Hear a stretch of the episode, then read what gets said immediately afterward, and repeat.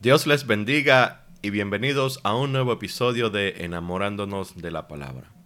Mi nombre es David Lebrón y soy su anfitrión y hermano en Cristo. Hoy continuamos con nuestra serie titulada Los Salmos de Ascensión, los cuales son un grupo de 15 salmos que comienzan en el Salmo 120 y terminan en el Salmo 134. En esta ocasión estaremos leyendo y estudiando el Salmo 124. El Salmo 124 es el segundo cántico gradual de David en la serie. Las circunstancias históricas descritas por David en el Salmo son inciertas. Nos habla de un enemigo sumamente violento y peligroso que está al acecho de Israel. David durante su vida estuvo en varias situaciones en las cuales su vida estuvo en peligro, y cualquiera de esas situaciones pudieron haber sido la inspiración para este salmo. Por ejemplo, Saúl, su suegro y primer rey de Israel, atentó en contra de su vida y lo persiguió por mucho tiempo queriendo matarlo. Tras la muerte de Saúl, los filisteos, quienes eran enemigos declarados de Dios, trataron de probar el liderazgo y valentía de David e intentaron atacar a Jerusalén. Su hijo Absalón, consumido por la ambición, quiso usurpar el trono de su padre David y también procuraba matarle. Este salmo se puede dividir en dos partes esenciales. La primera parte cubre los versículos 1 al 5 y en ella David nos presenta y nos describe la amenaza de un enemigo sumamente peligroso.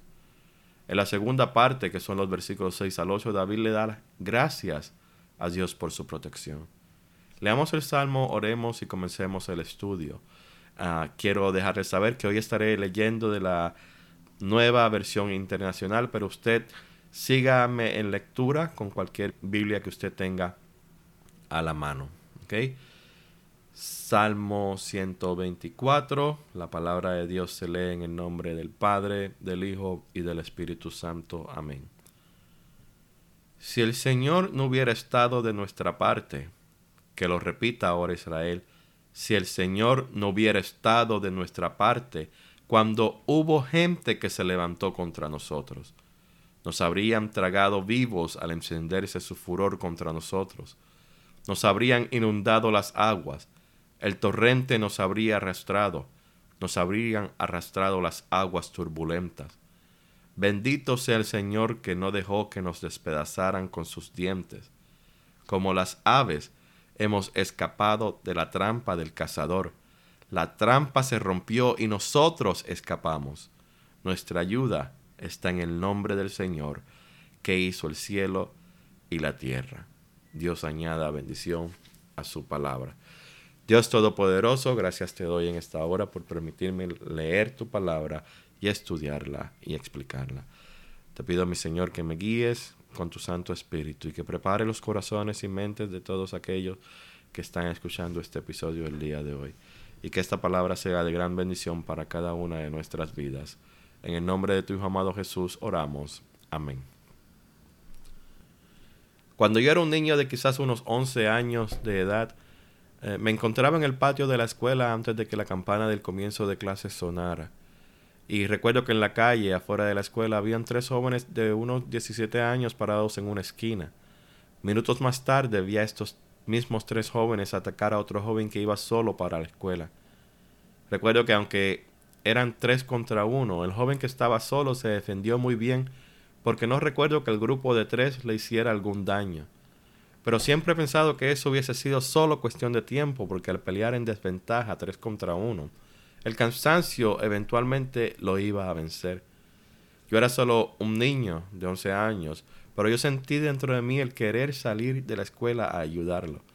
Pero no podía hacerlo porque primero estaba muy pequeño en edad y en tamaño, porque aunque de estatura era un poco más alto que el promedio, yo era sumamente delgado.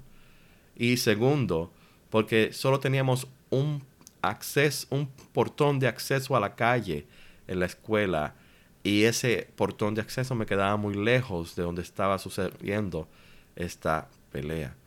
Pero sucedió algo. Mientras mis amigos y yo gritábamos desde la escuela para que no le hicieran nada al joven, de repente el grupo de tres comenzó a retroceder e irse. Y es porque por la calle venía un señor mayor, lo que para mí en aquella edad era un viejito. Y este viejito venía por el medio de la calle sin camisa con una tabla 2 por 4, que en centímetros serían unos 5 por 10, y venía el viejito con la mano, con esa tabla en la mano para ayudar al joven que se enfrentaba a los otros tres. Y siempre, desde ese día, me he preguntado qué le hubiese sucedido al joven si este viejito no hubiese salido de su casa al auxilio del joven. Con un pensamiento similar comienza este salmo. Si Jehová no hubiera estado de nuestra parte, nos dice David. Y dos cosas me vienen a la mente del comienzo del salmo. Lo primero es que pareciera que este salmo comienza como a mitad de algo, como de algún discurso o del mismo cántico. Si Jehová no hubiera estado de nuestra parte. Es una manera inusual de comenzar un cántico o una poesía. Pero con estas palabras David está invitando al pueblo a recordar y agradecerle a Dios por su presencia en una situación que, según los próximos versículos nos indican, fue muy peligrosa porque parece que el enemigo era violentamente sanguinario. Lo segundo es que el salmo comienza con un condicional que si lo analizamos un poco no es una condición, porque no se trata de que si Dios está con nosotros, ya que Dios siempre está con nosotros, sus santos. Recordemos que en el capítulo 3 de Sofonías nos dice, porque el Señor tu Dios está en medio de ti como poderoso guerrero que salva. Se deleitará en ti con gozo, te renovará con su amor, se alegrará por ti con cantos. Y luego Jesús nos dice en Juan 14, 16, y yo le pediré al Padre y él les dará otro consolador para que los acompañe siempre. David era un hombre que siempre confiaba en Dios. Si vamos un momentito al capítulo 5, versículo 17 en adelante, del segundo libro de Samuel, vemos la historia de cuando David fue ungido públicamente como rey de Israel y los filisteos quisieron probar a David. El hombre que había vencido a su campeón años atrás, ahora es rey. Y los filisteos querían probar a este gran guerrero en su nuevo rol de rey. Ellos pensaron que el fin le había llegado a Israel, porque el reinado de Saúl había llegado a su fin. Cuando un rey muere, pueden suceder una de dos cosas. La primera es que si el rey tiene un hijo, ese hijo, como príncipe heredero, toma el lugar de su padre como rey del reino.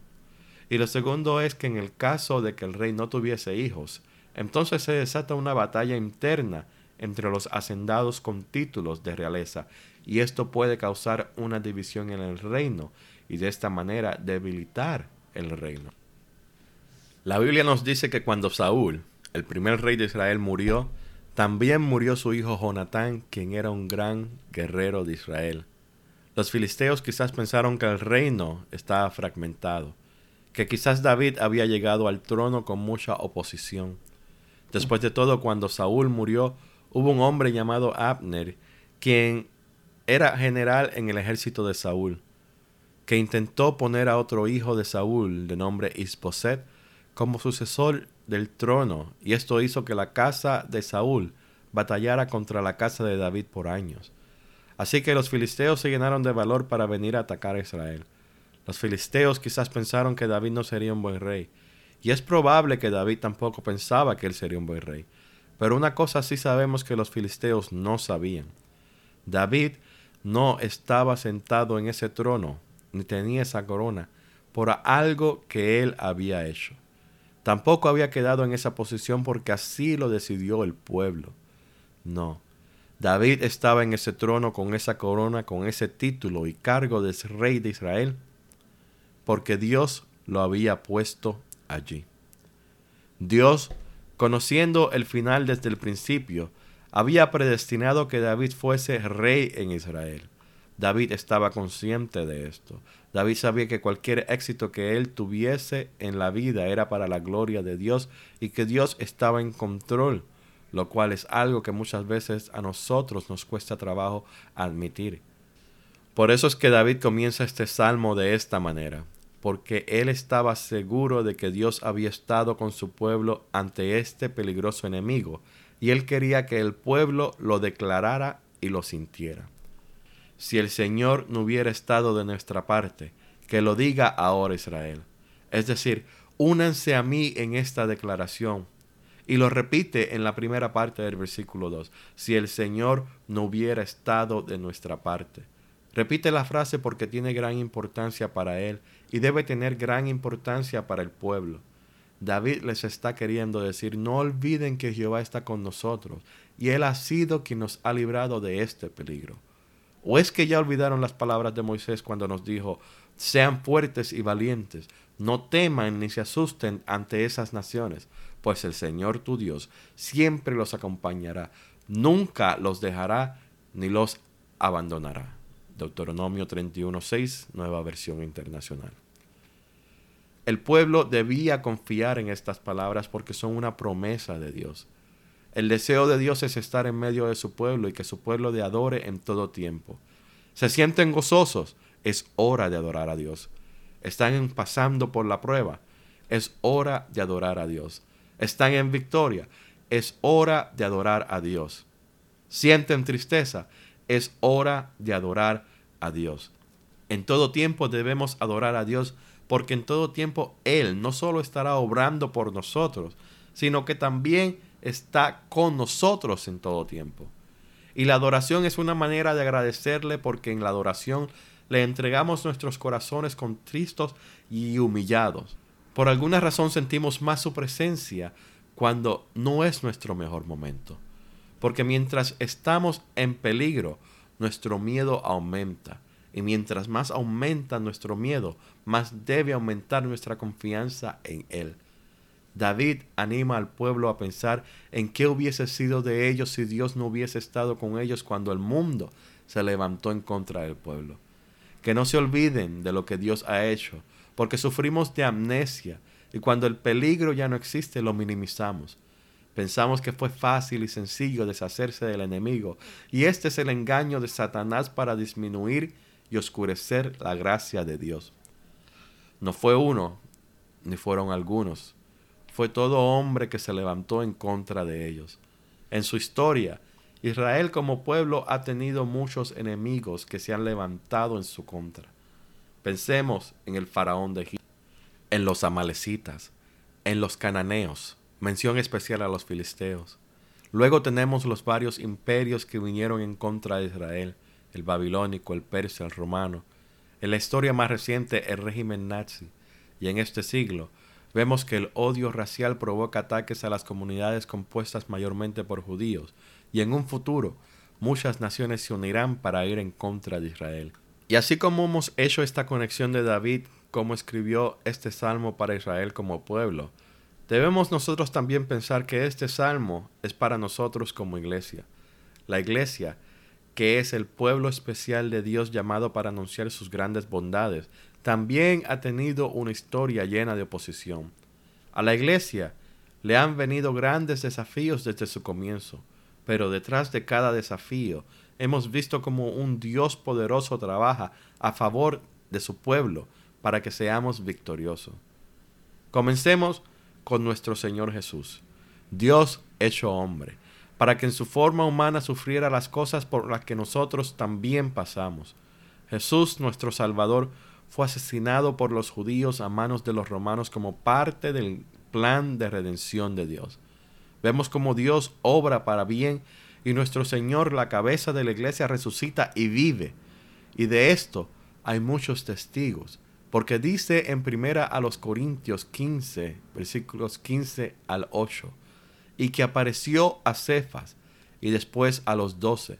Después apareció a más de quinientos hermanos a la vez, de los cuales muchos viven aún, y otros ya duermen.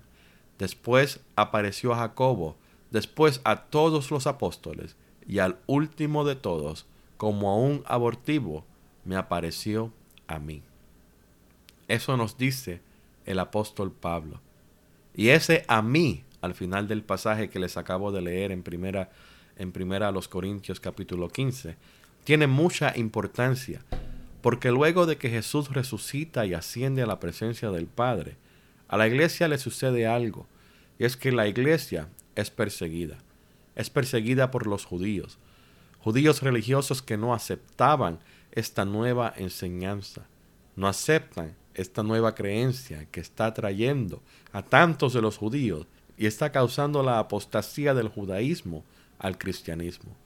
Los judíos se habían podido, no se habían podido quitar la venda de sus ojos para darse cuenta de que Jesús ha cumplido con todas las profecías mesiánicas. Y ellos ven a este nuevo movimiento como una amenaza al judaísmo, como una secta, como una plaga que se propaga, especialmente porque mientras el número de cristianos aumenta, el número de judíos disminuye. Así que los judíos comienzan a perseguir, arrestar, torturar y matar a todo aquel que, declare su fe en Jesús como el Cristo. Y el instrumento que el enemigo usa para tratar de destruir a la iglesia es a Saulo, un joven judío con muchas cualidades de liderazgo entre los fariseos. Es posible que Saulo haya sido parte del Sanedrín, que era un concilio de unos 70 miembros de líderes religiosos judíos, y por eso es que a él se le dan cartas de autoridad para ir a continuar esta persecución en otras ciudades. A este hombre es a quien se le da la tarea de perseguir a los cristianos para acabar con el cristianismo. Saulo, en su ceguera espiritual, odiaba a los cristianos tanto como odiaba a los gentiles, que son todo aquel que no era judío. Fue a este Saulo a quien el Señor se le apareció de último para que fuese apóstol de los gentiles. El enemigo pensó que tenía un as bajo la manga al darle esta tarea a Saulo. Pero si usted conoce su Biblia, usted sabe que Saulo, quien se cambió el nombre a Pablo, fue sumamente exitoso en su ministerio como siervo de Cristo Jesús y toda la gloria se la da a Jesús. Si no hubiese sido por el celo que Saulo sentía por el judaísmo, el Evangelio se hubiese quedado en Jerusalén. Porque Saulo, al ser el, arma secreta del enemigo, hizo que los hermanos salieran de Jerusalén a otras ciudades donde continuaron predicando el Evangelio. Pero no solo eso, sino que Pablo fue personalmente elegido por Jesús para que el Evangelio se le fuese predicado aún al César, que era el hombre más poderoso del planeta en aquella época. Y si no fuese por la obediencia de Pablo, el Evangelio no hubiese sido predicado ante los líderes del mundo antiguo. Y luego tenemos a reyes romanos que una y otra vez persiguieron a la iglesia matando a nuestros hermanos en Cristo, queriendo que ellos dejen de exaltar a Jesús y se retracten de su fe. Pero estos hermanos cristianos estaban firmes en la fe y preferían morir apedreados en boca de leones, quemados en hoguera, decapitados y hasta crucificados, antes de negar su vida en Cristo. Así que como David Debemos estar sumamente agradecidos por la protección de Dios sobre nosotros individualmente y sobre la iglesia, especialmente las iglesias que están en países, entre comillas, libres, donde hay libertad de religión, porque hay hermanos por los que debemos orar y dar gracias a Dios. Hermanos que dejan todo atrás para ir a países y lugares donde el Evangelio es censurado, donde ponen eh, eh, a las personas en cárceles por tener una Biblia.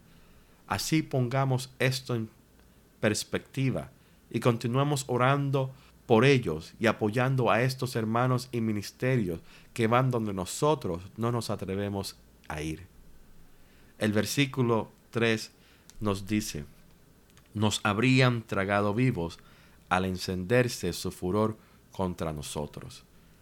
Cuando nos enfrentamos a un enemigo tan poderoso, nos podemos sentir en una gran desventaja.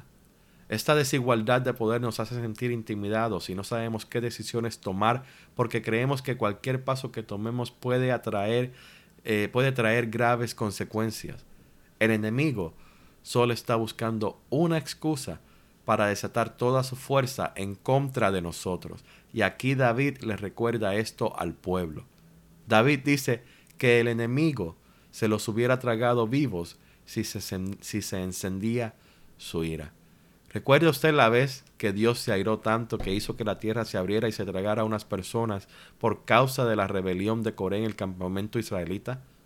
Bueno, el enemigo no tiene el poder de Dios para hacer que la tierra nos trague, pero es así como nos sentimos.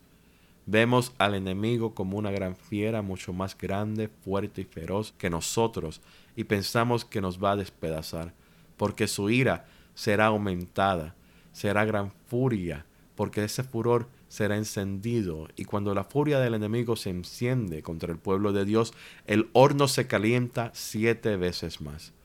Ese es el desdén que le tienen al pueblo de Dios. Y lo estamos viendo. No hace mucho tiempo atrás leía una noticia de un hombre a quien se le pedía que se fuera de un centro comercial porque tenía una camiseta puesta que decía Jesús salva. Y esto estaba incomodando a las otras personas que estaban en el centro comercial. Así que llamaron a seguridad para que el hombre saliera del centro comercial. Eso es persecución. En un video de YouTube miraba como un joven predicaba en una esquina y este hombre se le acercó y comenzó a hostigarlo. El joven mira una patrulla y, se le, y le hace seña. El oficial se baja de la patrulla y viene a donde el joven predicador y lo que el oficial hace es poner su brazo en los hombros del hostigador como cuando usted tiene una confianza o una complicidad con alguien. Y luego se va porque el oficial solo estaba pasando por allí porque él junto con su compañero iban a comprar almuerzo. Pero en lo que fueron a comprar el almuerzo, el hostigador continuó molestando al joven predicador hasta el punto en que sacó un puñal con la intención de apuñalar al predicador. Fue entonces que los oficiales vinieron y arrestaron al hostigador. Tuvo que llegar a este punto para que ellos intervinieran. Si no llegaba a ese punto, podemos decir, por lo que vi en el video, que el enemigo está en complicidad en todos los aspectos de, de nuestra sociedad. Hoy en día, estamos viendo cómo la máxima autoridad del país, que es el gobierno, está siendo utilizado para hacer que la iglesia de hoy, en un país libre, se sienta perseguida. Vemos al enemigo sentando jueces imparciales en sillas de tribunales, políticos en puestos de comités para tomar decisiones en cuanto a la educación de nuestros niños. Vemos legisladores legalizando el uso recreacional de drogas. Vemos activistas promoviendo el matrimonio de ambos sexos. Vemos a la policía arrestando al predicador en vez de a las personas que lo hostigan. Vemos al sistema de salud también tratando de sembrar la semilla de confusión en la mente de nuestros niños, preguntándole a un niño si se, si se siente hembra o varón y haciéndole la misma pregunta a las niñas. Todas estas cosas van en contra de los principios morales en los cuales esta nación fue fundada. Y aún más importante, todas estas cosas van en contra de la ley moral de Dios. Y ese no es el problema principal, porque si ese fuese el problema, la iglesia sabría cómo hacerle frente. Pero para empeorar las cosas, podemos ver cómo hay personas que se están dejando utilizar por el enemigo y están agarrando sus Biblias y tomando versículos para apoyar a estos avances que el enemigo está haciendo. Estamos viendo como un hijo de un televangelista está apoyando a movimientos como el de LGBTQ. Y esto me pone a pensar, ¿será que su vida ha sido una mentira? ¿Será que ha sido homosexual toda su vida y ahora que su padre, un respetado siervo de Dios que hasta tiene en el mercado una Biblia de estudio y ahora está en la presencia del Señor, ahora este, este hijo se está sintiendo con libertad de públicamente apoyar a este movimiento? ¿Será que ya las reuniones familiares como el Día de Acción de Gracias o Navidad no van a ser tan incómodas para él ahora que su padre no estará sentado en la cabeza de la, de la mesa? La Biblia nos advierte eh, de todo esto y la Biblia nos dice que todo lo que sucede bajo el sol sale a relucir y creo que el pecado del hijo de este televangelista está saliendo a relucir ahora. Pero eso es para que los ojos de los hombres lo vean, porque para Dios no hay secretos. Por esto es que hay que estar alertas, firmes en nuestra fe, cubiertos con la sangre de Cristo, vestidos con la armadura de Dios, sin dejarnos engañar. La Biblia nos advierte de estos ataques y les recuerdo, nuestro enemigo no es de carne, sino que estamos luchando contra huestes y potestades espirituales que están utilizando a aquellos que no comparten nuestra fe para atacarnos aún desde adentro de nuestras iglesias. Estamos viviendo en tiempos en los que se están levantando falsos maestros, lobos vestidos de ovejas, que están enseñando un falso evangelio. Y en cuanto al pecado dicen, eso es normal, esas cosas pasan. Unámonos en nuestros hogares como familias cristianas. Y oremos porque nuestro núcleo familiar no sea afectado por estas estrategias de que el enemigo está utilizando. Hagamos círculos de oración con nuestros hermanos de nuestra congregación, pidiendo que la iglesia despierte, que haya un avivamiento y que seamos llenos del Espíritu Santo para hacerle frente al enemigo y que entienda que no vamos a retroceder, porque con nosotros está el poderoso gigante que continúa invicto en todas sus batallas. Los versículos 4 y 5 nos dicen, nos habrían inundado las aguas, el torrente nos habría arrastrado, nos habrían arrastrado las aguas turbulentas. Y aquí vemos cómo David hace una transición de una imagen del ardor de un fuego, cuando dice el encenderse su ira, en el versículo 3, a una imagen de la fuerza de una corriente de agua, cuando nos habla de torrentes y aguas turbulentas. El fuego es una fuerza devoradora, Recientemente vimos en las noticias como unos fuegos forestales en Canadá cubrieron de humo los cielos del noreste de los Estados Unidos. Y es que son muy pocas las cosas que pueden detener el avance de un fuego. Hemos visto cómo los fuegos forestales avanzan y acaban con los árboles de los bosques, quemando y consumiendo todo lo que esté a su paso en cientos y cientos de acres de terreno, dejando cenizas y ruina como huellas de su presencia. De igual manera, la fuerza de una corriente de un río o de un torrente es sumamente potente. Hemos visto cómo la lluvia torrencial puede inundar una zona causando desastres caos. Casas, vehículos, árboles y puentes son destruidos cuando este tipo de lluvias ocurre y lo único que podemos hacer es lamentar. Un hombre no puede simplemente plantar sus pies en el suelo para intentar detener una corriente de agua, así como no puede hacerle frente al avance de un fuego. El hombre perderá esos enfrentamientos todas las veces que lo intente. El fuego nos consumiría y terminaríamos siendo cenizas. Las aguas nos arrastrarían y terminaríamos ahogados. Pero cuando Dios está con nosotros, podemos hacer cosas asombrosas. ¿Recuerdan cuando Josué estuvo enfrente del pueblo con la tarea de hacer que el pueblo entrase a la tierra prometida? El Señor le dio instrucciones detalladas a Josué acerca de cómo cruzarían el Jordán.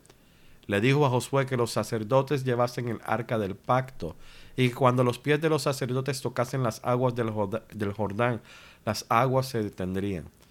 Nosotros por nuestras propias fuerzas y poder no podemos lograr un milagro como ese. Pero cuando nuestras fuerzas y poder provienen de Dios, Él se manifiesta grandemente y las aguas torrenciales serán detenidas. Los problemas serán resueltos.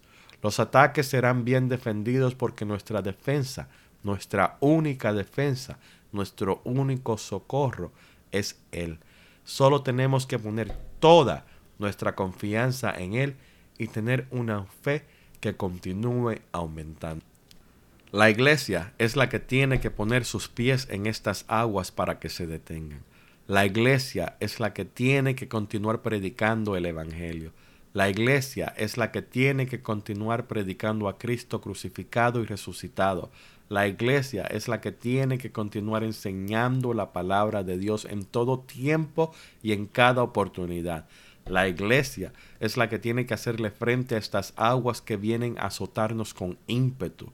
Este enemigo que viene con fuerza será detenido repentinamente porque Dios está de nuestra parte. Este enemigo saldrá huyendo de nuestra presencia porque Dios está con nosotros. Es importante recordar y tener siempre presente en nuestra memoria que Dios está con nosotros porque cuando lo hacemos, nuestra alma es motivada a alabar de la misma manera que David lo hace en los versículos 6 al 8, que dicen, bendito sea el Señor que no dejó que nos despedazaran con sus dientes. Como las aves hemos escapado de la trampa del cazador. La trampa se rompió y nosotros escapamos. Nuestra ayuda está en el nombre del Señor que hizo el cielo y la tierra. Al David decir bendito, Él está poderosamente expresando su agradecimiento hacia Dios. David ha mirado atrás y ha visto la manera que Dios ha librado al pueblo de una situación sumamente peligrosa. En la primera parte del Salmo vemos cómo David describe al enemigo como algo imparable, que devora y arrasa con todo lo que tenga enfrente, como lo hace el fuego o una torrente de agua.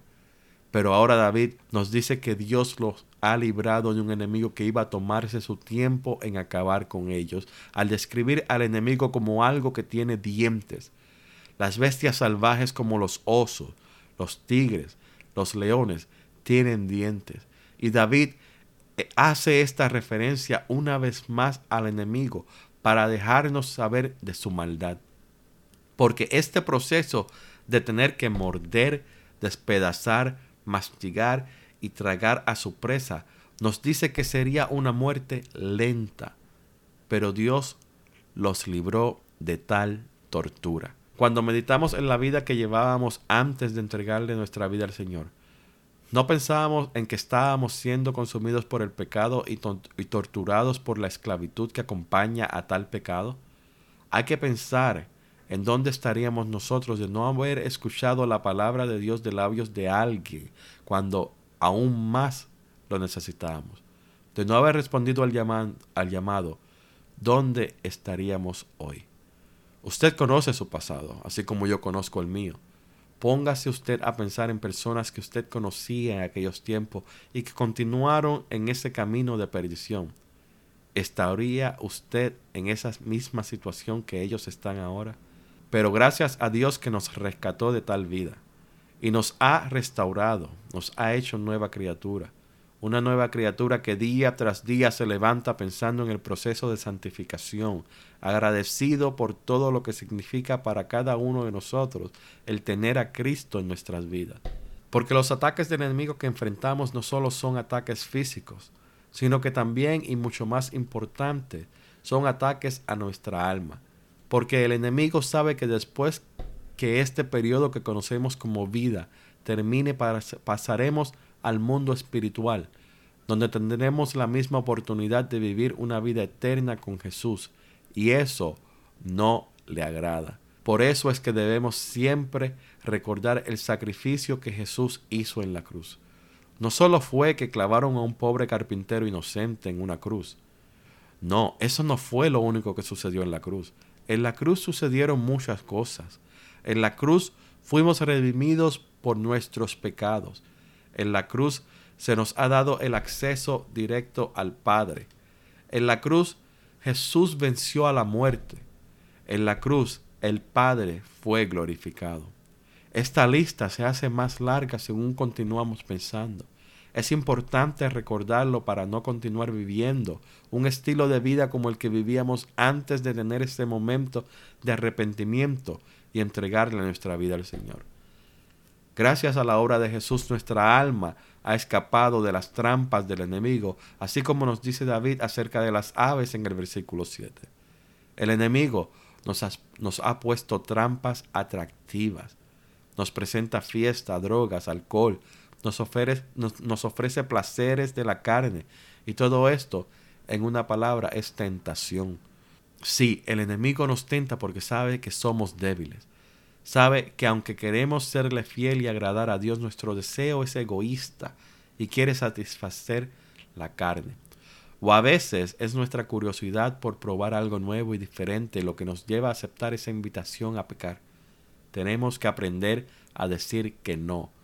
No, no, no, no, no, no, no. Mejor que decir que no. Tenemos que aprender a, a ser como José y salir corriendo de esa situación.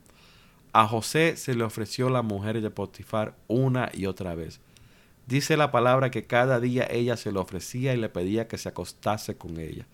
Y el día que ella le puso la mano encima a José, lo agarró por la ropa para no dejarlo ir. Pero José sabía que lo que ella ofrecía era pecado. Lo que ella ofrecía era algo que no le agradaba a Dios.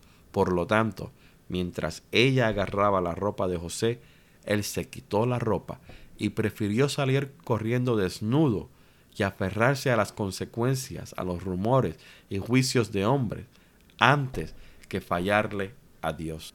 Hasta este punto de la vida de José, pareciera que Dios no había hecho muchas cosas buenas por él. Sus hermanos lo odiaban, había sido vendido como esclavo. Ahora se le presenta a esta mujer para tentarlo y él sabe que no le va a ir bien, que diga lo que diga, no le van a creer. Pero él confiaba en la palabra, las promesas que Dios le había dado a su bisabuelo. Nosotros también nos aferramos a una promesa, que Cristo vendrá por nosotros y que estaremos a su lado en la morada que Él nos ha preparado. Tenemos esta promesa presente tal y como Él quiere que la tengamos, grabadas en nuestros corazones, porque Él ya ha roto nuestras cadenas, Él ya ha roto nuestras ligaduras, Él ya ha sacado nuestras almas de la cárcel del pecado y hemos salido de ella y hemos seguido la luz de su gloria. Ahora somos libres por Él, gracias a Él y para Él. Estamos en una gran deuda con nuestro Dios, una deuda que Él no pide que paguemos porque no tenemos con qué, pero Él sí nos pide que le recordemos, que le tengamos presente, que Él sea nuestra primera opción en todo y que le hagamos parte de nuestras vidas. En Él y solo en Él debemos poner nuestra esperanza, porque tal y como dice David en el Salmo 118, Jehová está conmigo, no temeré lo que me pueda hacer el hombre. Dios Todopoderoso, te doy gracias por haberme permitido hablar de tu palabra. Espero que esta palabra haya sido de bendición para todos aquellos que nos escuchan. Te pedimos, mi Señor, que los cuides a cada uno de ellos, que los lleves con bien el resto de su día, que los lleves con bien hasta el próximo episodio de Enamorándonos de la Palabra. Continúa, eh, Señor, bendiciendo este ministerio y a cada uno de aquellos que eh, toman su tiempo para escucharlo. En el nombre de Cristo Jesús oramos. Amén.